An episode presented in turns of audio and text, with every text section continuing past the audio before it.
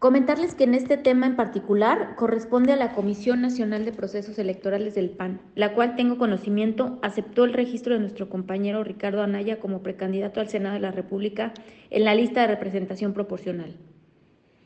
Ricardo Anaya tiene todos sus derechos vigentes como militante del Partido Acción Nacional, por lo cual puede solicitar ante la Comisión Nacional de Procesos Electorales del PAN su registro para participar en dicho proceso.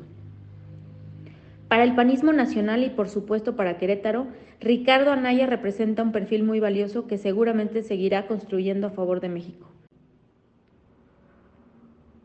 México necesita con urgencia un Senado fuerte con perfiles sólidos que detenga las ocurrencias de Morena.